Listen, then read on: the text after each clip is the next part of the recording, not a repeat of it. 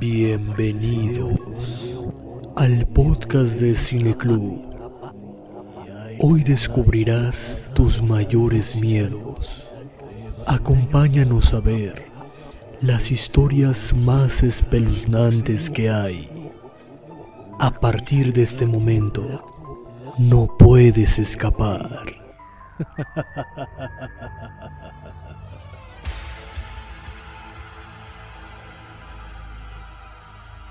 Pero antes de, antes de hablar de la película, quiero mencionar dos cosas. Primero, quiero mandar un saludo a una suscriptora que acabo de conocer, que se llama Leslie Hernández, que justo pidió un saludo, así que pues a Leslie Hernández, pues un saludote. Gracias por ver los videos y todo lo que subimos. Y ahora sí, antes de hablar de la película, quiero mencionar otra cosa. ¿A ti te gusta Billy Idol? No sé quién es, déjame buscarlo. un artista, un artista de, esta new, pues new wave del punk. O sea, hay canciones de él que seguramente has escuchado, como la de Dancing with Myself.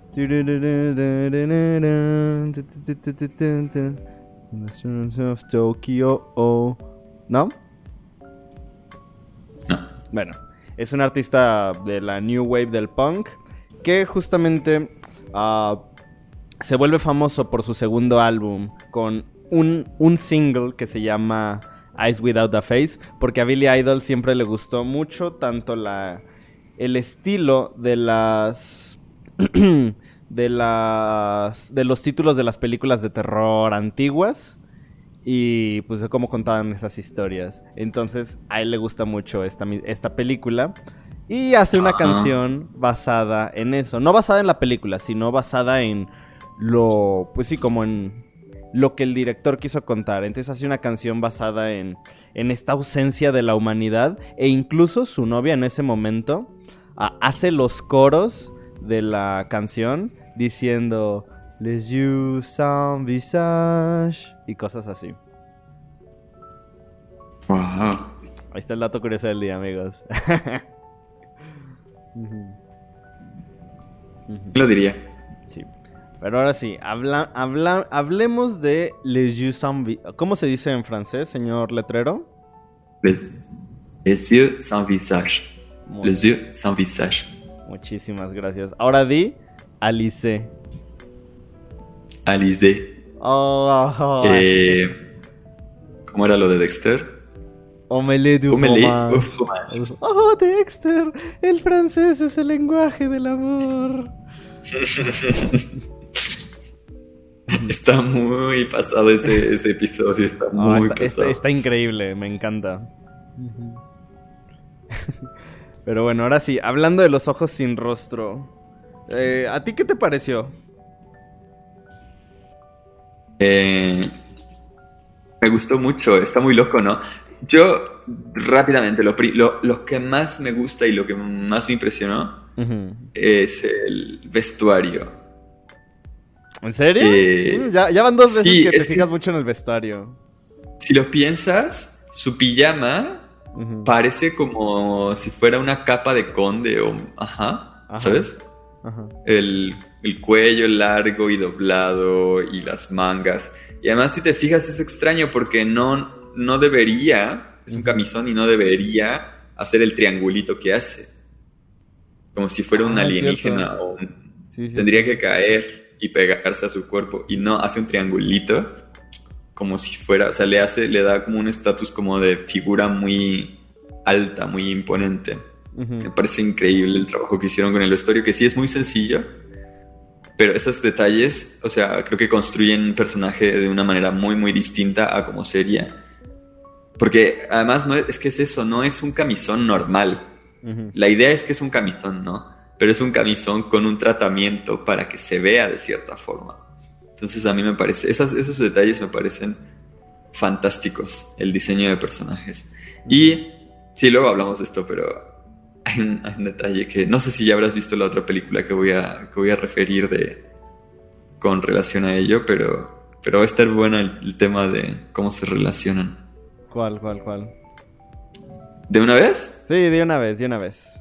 Es el, la, la, película mexicana del esqueleto de la señora Morales. No la he visto. Es súper, súper, súper el rollo de esta película. Súper, súper el rollo de esta película. Bueno, más o menos. Es un poco comedia también. Ajá. Muy mexicana. Pero muy también como la onda. Porque es un doctor también.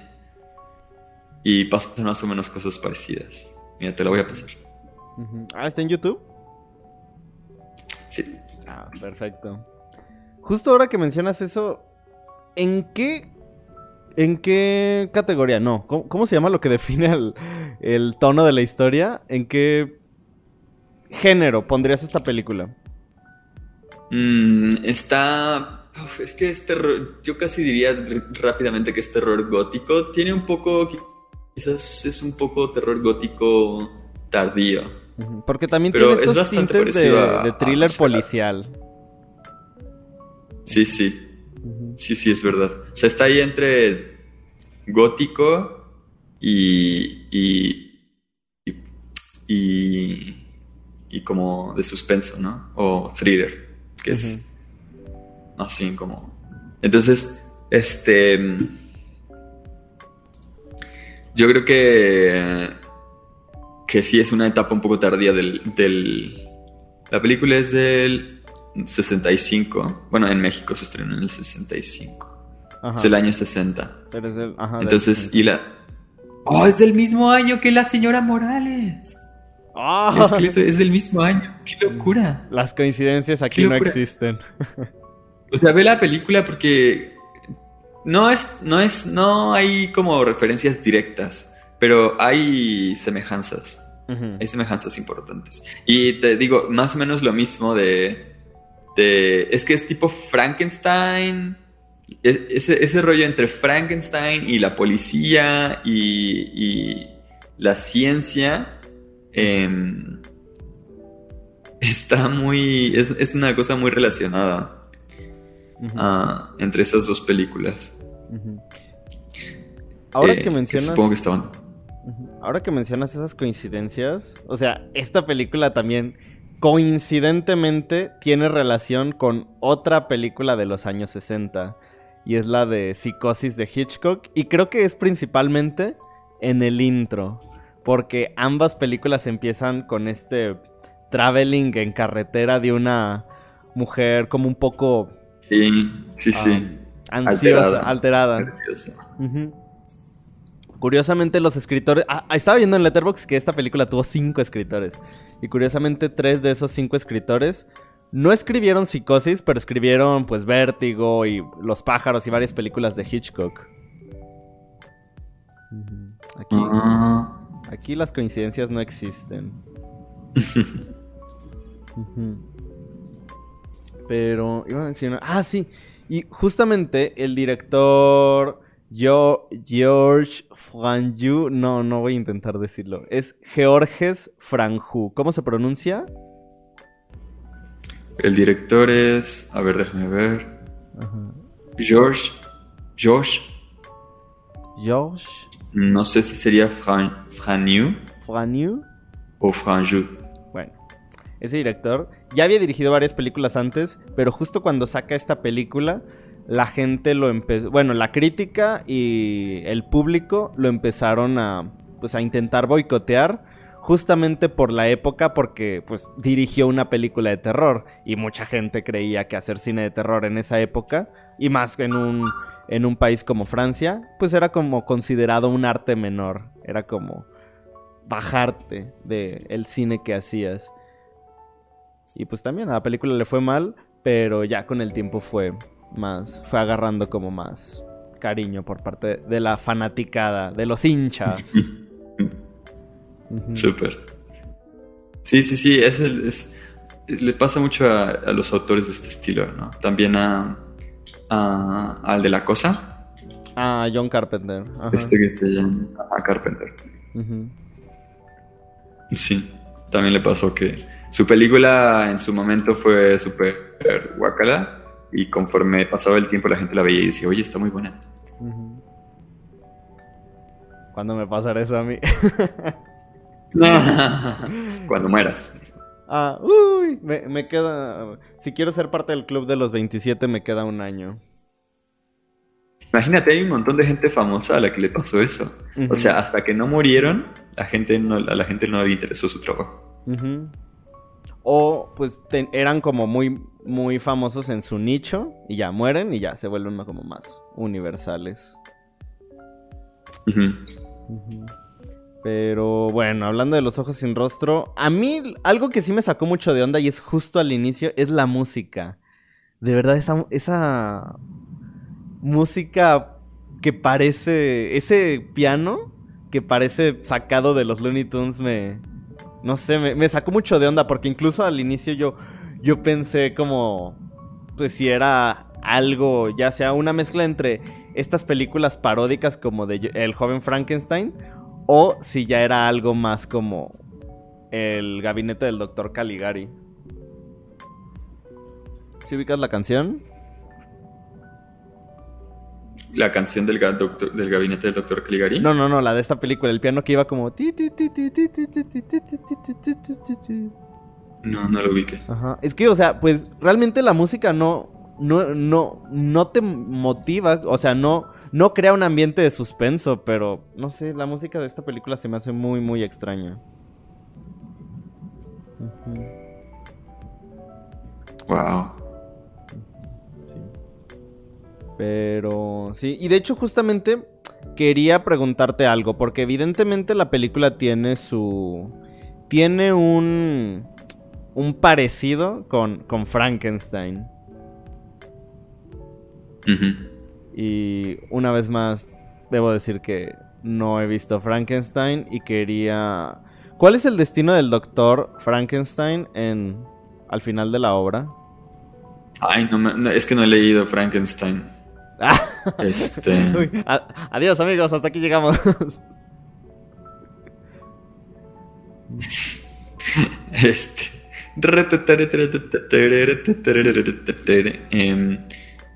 No, de la película creo que eh, todo, los, nada más Frankenstein se va, ¿no? No sé si muere el doctor Frankenstein, pero el monstruo creo que se va. Ajá, se va al molino y es cuando lo queman.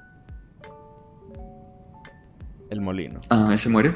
Pues spoilers. Eh... En la película que yo vi se iba en un bote. ¿Ah, sí?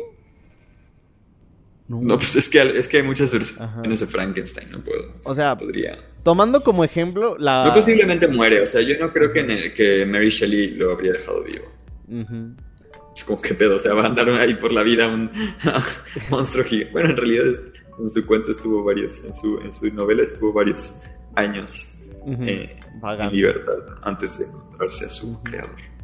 O sea, de las clásicas, de las de Boris Karloff, eh, pues termina en el molino, lo queman, pero sigue vivo. Y luego aparece en La novia de Frankenstein.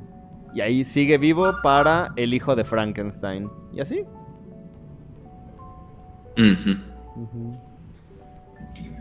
No, pues que no, pero ese es el multiverso de Frankenstein.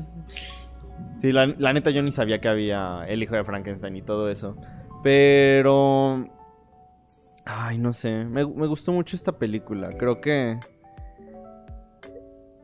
Mm, yo no la catalogaría como. O sea, evidentemente sí tiene fallitos como. Toda esta trama policial, al menos desde mi punto de vista, no me.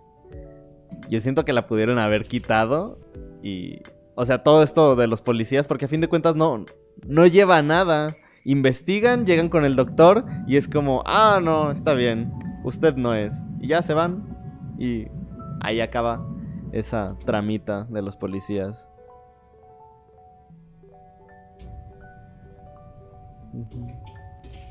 Sí. Y pues es que el chiste de los policías era la distracción, ¿no? Dar el tiempo para que. Para que. La chica. Para que la, hija pueda liberar a la, chica que está ahí en la sala de operaciones. Sí, sí, sí. Porque si no, pues. Lo operan directamente. Porque no daban tiempo, ¿no? O sea, era secuestro, eh, clorformo y operación. Y ya inmediatamente ya, ya operaban.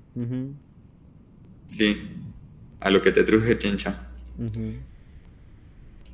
Sí, sí, sí. Digo, aunque pues prácticamente así, de, así debería ser. Digo, yo, yo no soy experto en crímenes, pero oye, espérame, veo un... Acabo de notar la, diferencia. Tú estás muy iluminado y yo estoy muy, muy en la penumbra. Tú eres como burbuja cuando se vuelve la, conejita y yo soy bellota eh, eh, siendo una sombra. Todos los días. Aquí iba a decir. Ay, malditas chicas superpoderosas. Ah, otra vez arruinaron mis planes. Uh, ¿Qué iba a decir? Mm, ah, sí, sí, sí. Mira, yo no soy un experto en crimen, pero pues así debería ser. O sea, ¿qué ganarían ellos al retener a las chicas?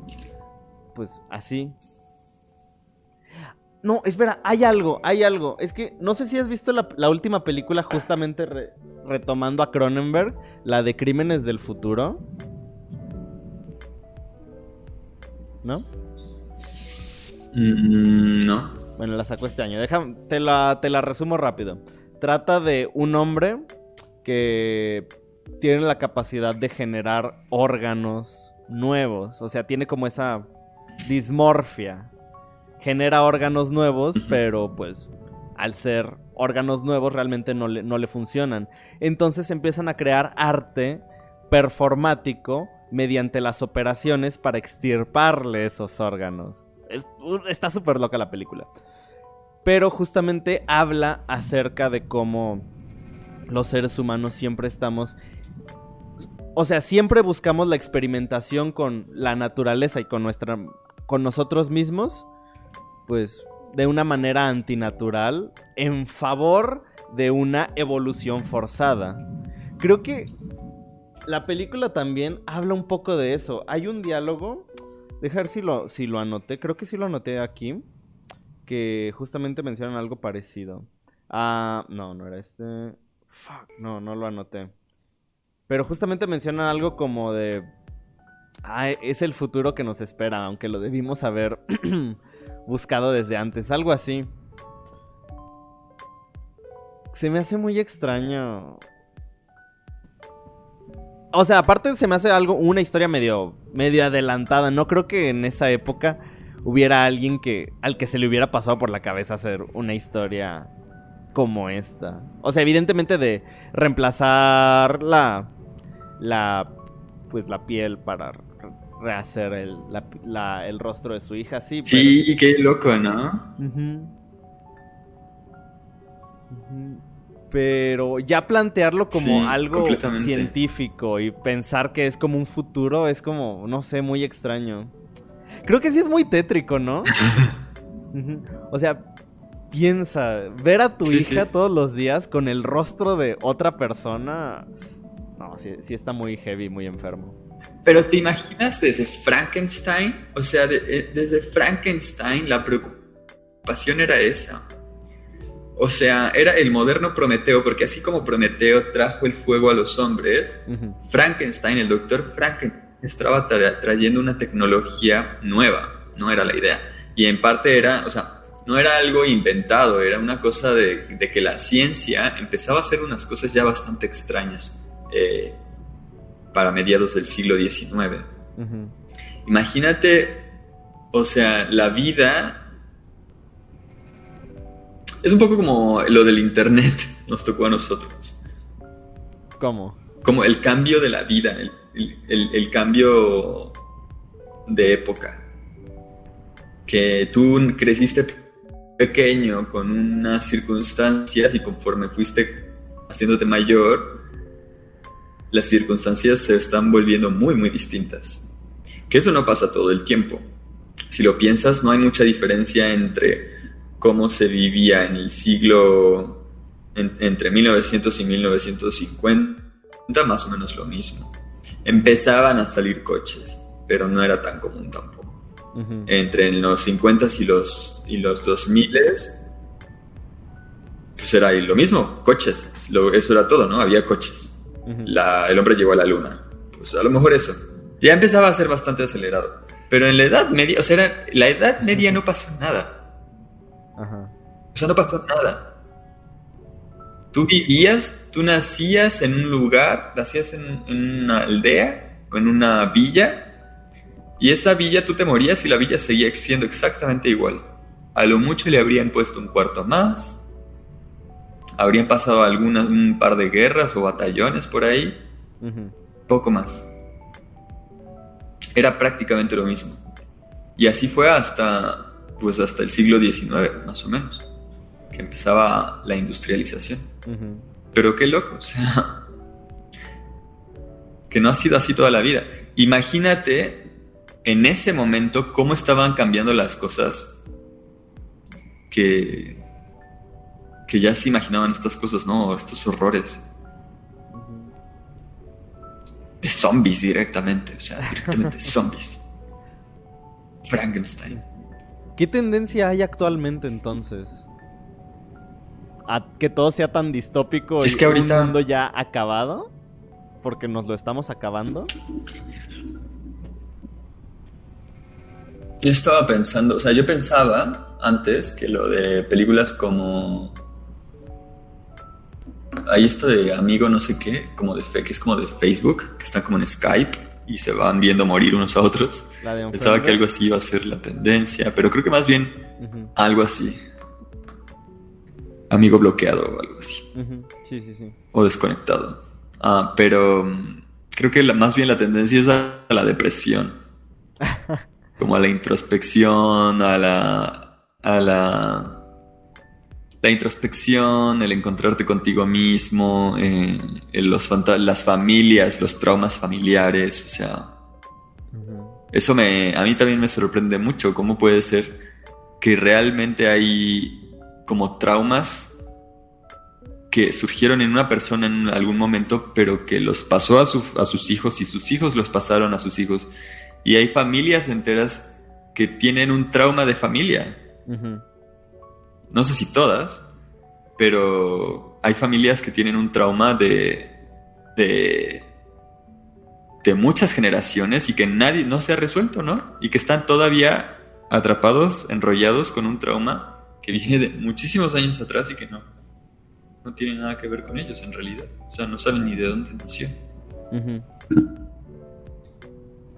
Sí, y, y si te pones a pensar, o sea, realmente es muy lógico el cómo esos traumas van evolucionando o van siendo como una bola de nieve. Es como cuando vemos estos ah, términos generacionales del baby boomer, etcétera, de cómo pues unos sufrieron los horrores de la guerra, entonces cambió su forma de ser, entonces eso hizo que la siguiente generación se volviera como un poco más rebelde, entonces la siguiente generación actúa de esta manera y...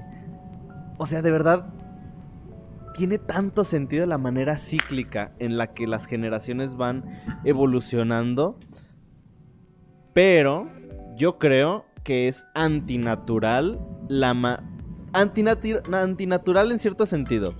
Porque creo yo que estas ah, esta generación Z mm, fue no por la forma en la que ven el mundo y por la forma en la que tienen esta noción de sí mismos fue afectada principalmente por esta globalización. Es, es, como lo que yo digo, que creo que una de las peores cosas que pudo haber pasado en Internet es que todo el mundo pudiera opinar de cualquier cosa sin recibir una... O sea, sin que te importen las, las consecuencias de lo que tú dices. Es como, ah, pues voy a tuitear esto y ya, no me importa. Y entonces la gente empieza a opinar de lo que sea y no le importa si puede afectar a otra persona o no le importa si eso crea una cadena de odio. Y. Porque a fin de cuentas es solo un tweet entre muchos, pero ese tweet puede ocasionar que alguien lo lea, lo comparta y se va. Ah, no sé. Es que es demasiada libertad. Sí, sí, sí.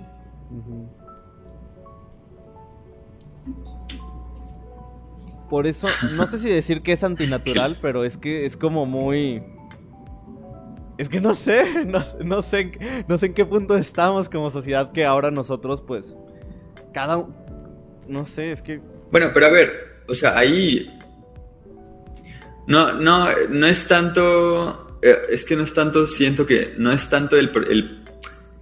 De hecho, no es tanto que sea antinatural, sino que es natural. O sea, tú, naturalmente, te preocupas por lo que piensan otros. Eso es natural, porque somos seres sociables y eh, en términos de cortesía eh, se, propone que hay dos, dos, dimensiones, dos ejes, ¿no? Como si fuera un plano cartesiano. Tienes el eje de quiero ser parte de un grupo, quiero que me, quiero que me quieran. Y por otro lado tienes el eje de quiero es lo que estaba pensando. Y por otro lado, tienes el eje de quiero hacer lo que me dé la gana. Entonces tienes que balancear uno y otro. Entonces, el que, el que te preocupe lo que piensan los demás es normal, porque quieres que te quieran. Pero... Y que me adoren. Lo que pasa ahora es que te ve muchísima gente. ¿No? O sea, estás expuesto a muchísimas opiniones, muchas de las cuales no te ven. En ese sentido sí es artificial, o sea, muchos no te, ni te conocen, ni les importas, ni nada. Ni te topan. Ni tienen, no tienen un compromiso contigo, no, no te van a ver al día siguiente y por lo tanto a ellos no les importa lo que tú pienses. Entonces ellos pueden hacer lo que quieran contigo. Y eso es lo de la sociedad líquida que hablábamos el otro día sobre Sigmund Bauman. Y eso permite que te puedan decir cosas horribles, mucha gente, que tú puedas recibir de pronto una cantidad increíble de, de, desprecio. Y aunque no recibas así los miles, muy poco, con muy poco basta, ¿no? Porque es muy raro que vayas por la calle y la gente te diga, eres un pendejo, cállate la boca y no quiero escuchar nada de lo que dices. No. Eso es, rarísimo. Nadie haría. No, no creo que nadie lo haga. Incluso si realmente estás diciendo estupideces o no sé, si estás molestando a la gente, no, sabes que incluso si estás molestando a la gente, no necesariamente te van a decir nada. Pero en, en Twitter, no. En Twitter sabes que tu chiste local contigo y tu amigo se puede convertir en un desastre publicitario internacional. O en, pues, que la gente te acuse de pues, un montón de cosas. Racismo, xenofobia, transfobia, ah, machismo, etc. Retomando Los Ojos sin Rostros, ¿de qué, ¿de qué crees que habla la película? Esa es una pregunta de mi mamá, que, que no sabe de qué habla. Sí me dijo, ¿y de, qué habla? Pues un poco igual que Frankenstein sobre ciencia, ¿no? O sea, sobre la ciencia, sobre cómo se ha vuelto loco. O sea, se ha vuelto loco. O sea, te vuelves loco a partir de, de que pierde a su esposa. Bueno, no la pierde, ¿no? Porque la salva. Pero... O sea, a partir de un trauma pierde la cordura, que es lo que, es lo que me gusta, me gusta esa parte cuando el, el, otro padre, que él va a reconocer el cuerpo, ¿no? Ah, Dice, no, pues sí, sí es, sí es mi, sí es mi hija, este, ya está. Y entonces los policías dicen, ah, pues háblale al otro señor y dile que no es su hija, que ya no se preocupe, que ya la reconocieron. Entonces llega el otro con él y le dice, oiga, oiga, señor, ¿estás seguro de que sí es ella?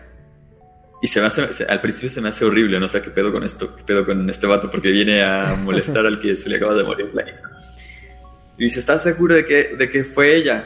Y dice, sí, estoy seguro, no se preocupe. Estoy más seguro que no sé qué le dice. Pero seguro, seguro, porque no la he visto en 10 días. No, que sí, que estoy seguro, ya, déjame en paz. Qué bueno, porque yo me habría vuelto loco si hubiera sido mi hija. Y claro, este vato está loquísimo. O sea, está muy, muy reventado.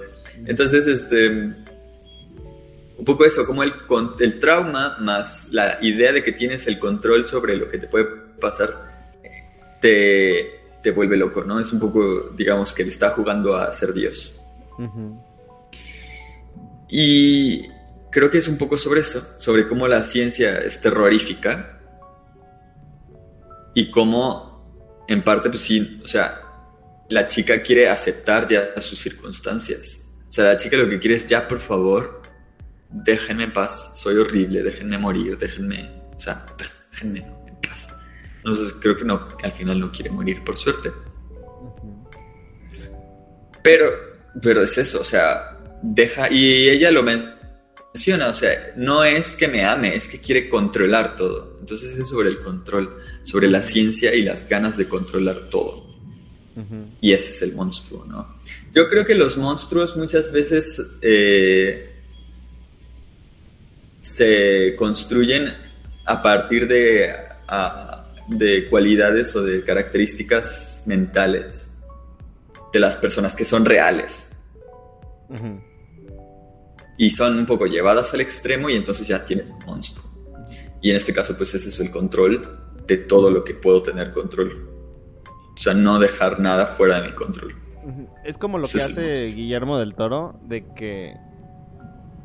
O sea, en sus en sus historias casi siempre los, los monstruos terminan siendo los humanos, como el Capitán Vidal en el laberinto del fauno y así. Sí, también estaba pensando eso. O sea, es muy fácil, digo, es un, es un poco un cliché, pero es verdad. El monstruo en la película, si te lo, o sea, si, te ponen una persona fea, desagradable, que se ve amenazante, tú lo identificas como monstruo y como tal como el villano, ¿no? O sea, es, eh, este es el que, el que hace daño. Pero cuando, pero, pero claro, mm, si lo contrastas, puedes contrastar el aspecto físico con el aspecto mental y entonces tienes un monstruo y un incomprendido. Pero tienes que identificar cuál es cuál, porque el monstruo está disfrazado de persona de la sociedad y el, igual que en el laberinto del, el laberinto del fauno, sí, en el laberinto del fauno también, pero en, eh, en la forma del agua, ¿no? Es muy evidente. Es un monstruo que es la persona que en realidad es parte de la sociedad que cumple con las expectativas y tienes al incomprendido, que el incomprendido no sigue las reglas las de la sociedad, sino las de su propia convicción. Y entonces, si hay alguien a quien tiene que ayudar, no le importa que sea una persona marginada, porque es alguien a quien tiene que ayudar. Al, monstruo le importa, ¿no? Le importa, este, eh, mi sociedad me dice que sí lo ayude, este me dice que no le ayuda, entonces no le ayudo. Y por eso es un monstruo, porque no quiere ayudar, quiere nada más dar la facha. Y la da. En cambio, el incomprendido no se preocupa por las apariencias, sino por. por. por su. por sus, por sus acciones, por, su propia evaluación ética y moral de sus acciones. Entonces así puedes hacer una película muy fácilmente. Si a cualquier persona que quiera hacer una película de monstruos, ahí tiene una fórmula. Un monstruo en el exterior, una persona, un ente desagradable visualmente, pero que es incomprendido, y una persona que es perfectamente normal, pero que en su perfecta normalidad eso lo convierte en el monstruo. En el monstruo. Como, como Pinocho. Claro. Entonces es muy importante, porque claro, no es nada más que una persona sea, sea una persona normal, porque entonces, pues no, agarrar, agarrar, espero que no nos puedan agarrar a ti o a mí, pero no puedes agarrar a cualquiera. Tienes que pensar en algo de la sociedad, porque al final el monstruo no está juzgando a un individuo, está juzgando a la sociedad a través de un personaje que cumple las reglas de la sociedad y muestra lo horrible que es cumplir perfectamente y cabalmente las reglas de la sociedad. Entonces tiene que haber una crítica. Tiene que haber una crítica y tanto en Frankenstein como en esta película yo diría que la crítica es hacia la ciencia. Hacia... No, no porque lo puedo hacer significa que debería hacerlo. Debería hacerlo, ajá. Claro. O sea, bombas, obviamente. Medicinas, hay muchas medicinas que piensas... Cabría la posibilidad de pensar en las operaciones este, estéticas. También. Digo, no vamos a... No, no es para dar una opinión, pero piénsese. Que es el tipo de cosas que se pueden, digo, que se pueden interpretar o que se pueden relacionar con esta, que esto a final de cuentas es sobre las operaciones estéticas en buena medida. Sí. Y esos temas se pueden relacionar con estas críticas que se hacen a la ciencia, porque muchas veces pensamos, asumimos que ciencia es sinónimo de algo bueno, o sea, que la ciencia es intrínsecamente buena. Número uno, no se hace siempre ciencia. O sea, muchas veces es pseudociencia, muchas veces hay cosas que no son ciencia disfrazadas de ciencia. Y número dos, no todo lo que sale de la ciencia es bueno. Claro, no significa que hay que, eh, digamos, mantener el velo, ¿no? Sobre ciertas cosas. Que Lovecraft también es un poco de lo que, de lo que se nutre hay que mantener el velo porque, lo, porque si lo desvelamos lo que vamos a encontrar es terrorífico, espantoso. Lo mejor para nuestras mentes, para nuestras psiques, es que no sepamos ciertas cosas. Eso es Lovecraft. Sí. Yo creo que estas películas no van tanto en ese sentido sobre la ciencia como conocer, más bien quizás sobre la tecnología. Mm. Por eso, no, no porque lo puedo hacer significa que debo hacerlo. Y entonces, este, no es tanto sobre no lo sepas, sino qué haces con ello. O sea, qué haces con tu conocimiento científico. Me perdí con eso. Pero... O sea, que no todas las causas, o sea, y a ver, hay, hay dos, eso se divide en dos cosas. Obviamente eso de, de, de qué quieres hacer con tu conocimiento científico. Por un lado, o sea, hacer armas, pues no está tan, padre, ¿no? La ciencia permite hacer armas, pero ¿significa que deberían hacer armas? Pues no. Y claro, no es, no, o sea, casi cualquier avance científico se puede convertir en un arma. Entonces tampoco se trata de decir, pues, no, pues ahora que no hay avance científico. No. Pero, ¿a qué lo dedicas? ¿Qué se hace con ello? Entonces, intrínsecamente la ciencia es peligrosa. Por sí misma, no sé. O sea, lo de la, inteligencia artificial, si tú le das armas a la inteligencia artificial, ¿qué va a pasar? Si tú eh, tienes este, máquinas de reconocimiento genético y facial y lo que quieras, pero principalmente genético, porque sería como lo más potente para identificar personas, ¿no? ¿Qué se va a hacer con eso? O sea, tienes, tienes que pensarte, haz esto y ponle un arma. Con esas cosas se hacen, se van a, o sea, hay, hay filósofos, ¿no? Que hablan de, pues es que va a haber, va a haber exterminios inmediatos, o sea, en cuestión de semanas, un dron va a poder ir sobrevolando una ciudad distinguiendo quiénes pertenecen a cierta etnia o a una familia y pum, pum, pum, pum, pum, pum. Luego está el aspecto, esa es una cosa, o sea, ¿en qué termina la ciencia? Otra cosa es que la ciencia muchas veces de origen se hace, está, está eh, auspiciada por ideologías.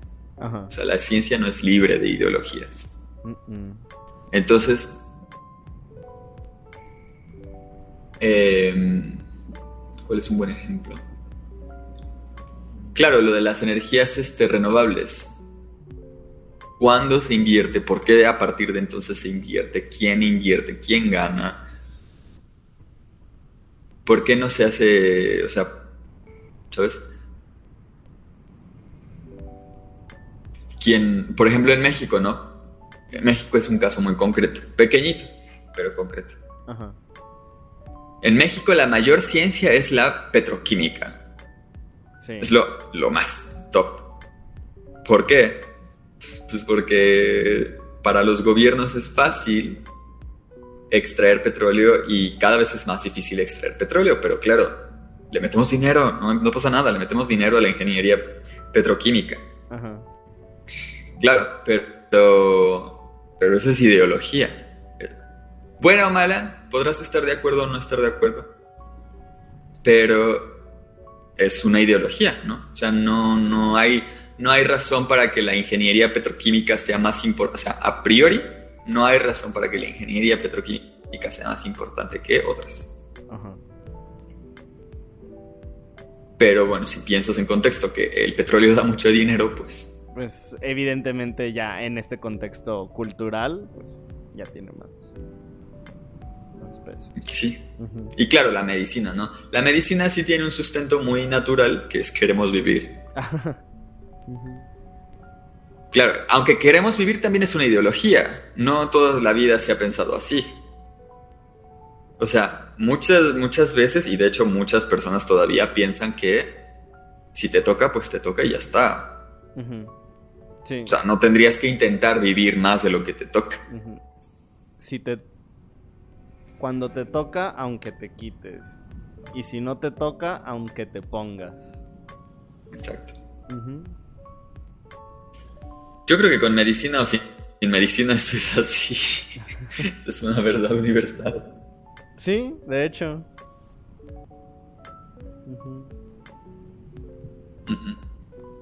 Ay, tenía una, tenía una pregunta.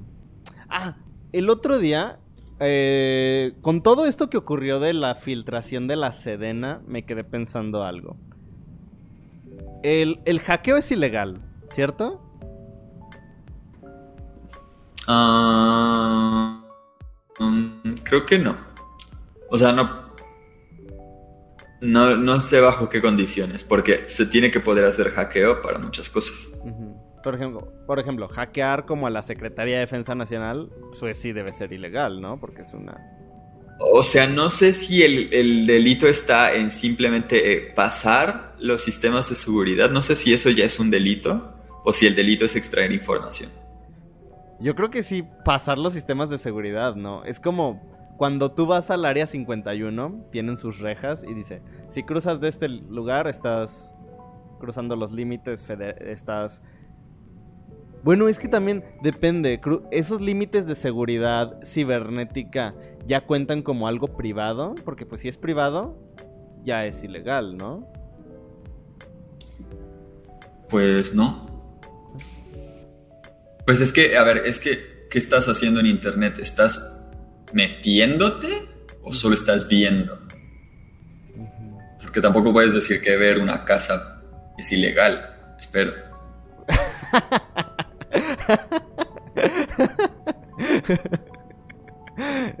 y ahí te da un mini infarto a ti.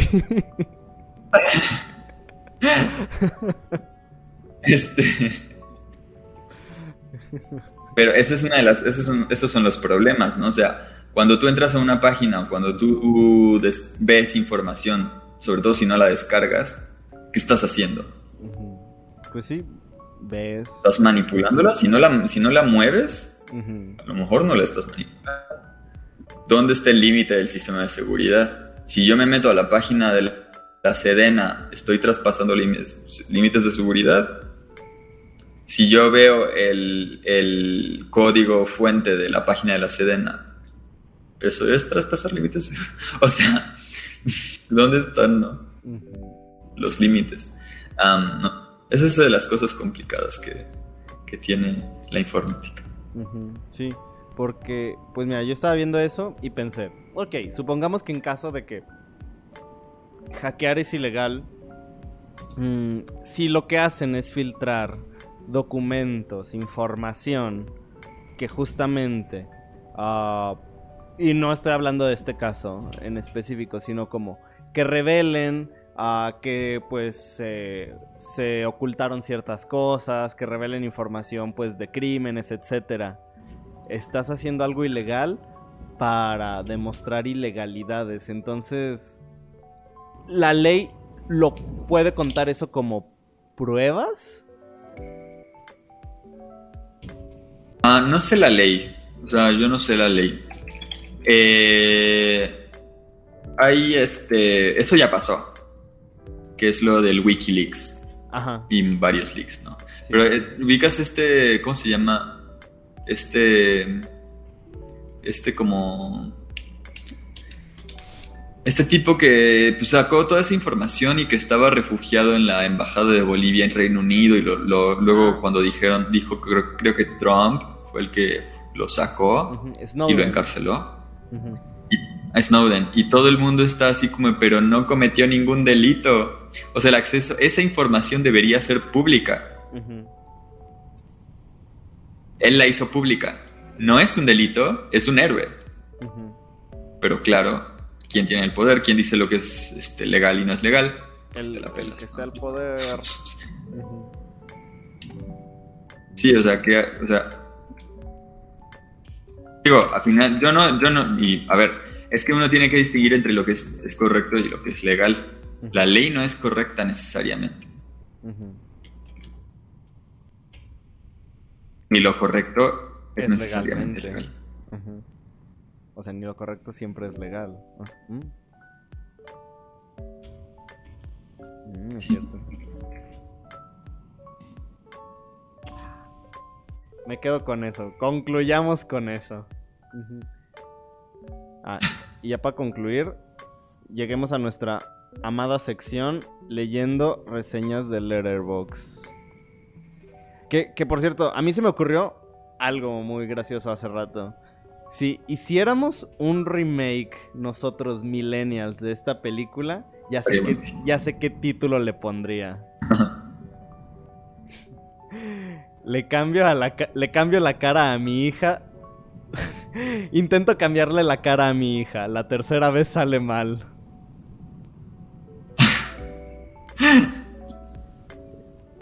Ese sería el título para este remake. Pero bueno, leyendo reseñas del Airbox que me gustaron.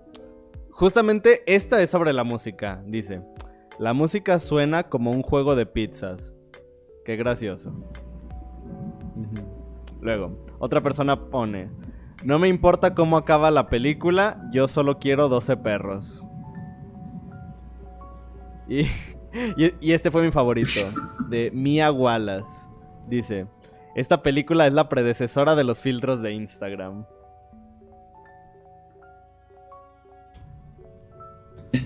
¿Porque le cambia la cara? Ah, ya, los de perrito y tal. Es que ya pensé que los filtros de colores. No, no, los de tu cara. Esos meros. y ya. Entonces, ¿qué puedes decir de esta película para concluir? ¿Cuántos Mora Points le das? Eh, 10. Está buena. Oh, está padre, se ve. Sí, está intensa. Eh, sí, está bonita. No, tengo una pregunta y esa es para ti. ¿No te tapaste los ojos cuando en la escena de la operación? No, no, no. ¿Esa sí la aguantaste? sí, no te apures, no es gore. Yo no diría que esto es gore. No. Y creo que ni siquiera es gráfico. Pero. Incluso e, esa escena me sorprendió. O sea, pensando que fue en los años 60, yo no esperaba que fuera tan. Así. Porque aparte se toma su tiempo para. para yo también me sorprendí por eso. Sí, yo también me sorprendí por eso. Qué loco. yo le daría 9 justamente por uno, por eso de los policías que pues está medio... No, o sea, parece que no lleva a ningún lado. Y... Y ya solo eso. Pero en general me gusta mucho esta película. Está... O sea, creo que justamente comparan... Teniendo esta comparativa de tres entre Los Ojos sin Rostro, Psicosis y... ¿Cuál fue la que mencionaste tú? El esqueleto de la señora Morales. Ajá, el esqueleto de la señora Morales. Creo que son. Eh, bueno, voy a hablar solamente de psicosis y de los ojos sin rostro porque no he visto a la señora Morales. La única señora Morales que conozco es. es Sarita. Es que se apellida Morales. Jajaja, ja, ja, qué gracioso. No, nadie se ríe. Bueno, eh, pues justamente, Psicosis se centra en un terror mucho. Si bien son películas de la misma época, y parece que son muy parecidas. Son dos formas distintas de hacer terror, entre comillas. Pero me gusta cómo... O sea, ay, no sé, tal vez sería, sería bueno hacerles un comparativo, porque son muy parecidas. Pero sí. Ya, ya veré el esqueleto de la señora Morales para, para, pues para ver qué tal está. Vale, vale, sí. Y la película de la próxima semana, pues no sé cuál es. Sigo esperando a que Jessie la elija. ah. Ah. ahorita, le, ahorita le meto presión en el grupo y le digo, a ver Jessie, ya di cuál va a ser la película de la semana. Pero bueno, muchas gracias amigo. No, a ti. Acaba tu tarea y yo me voy a ver Ámsterdam.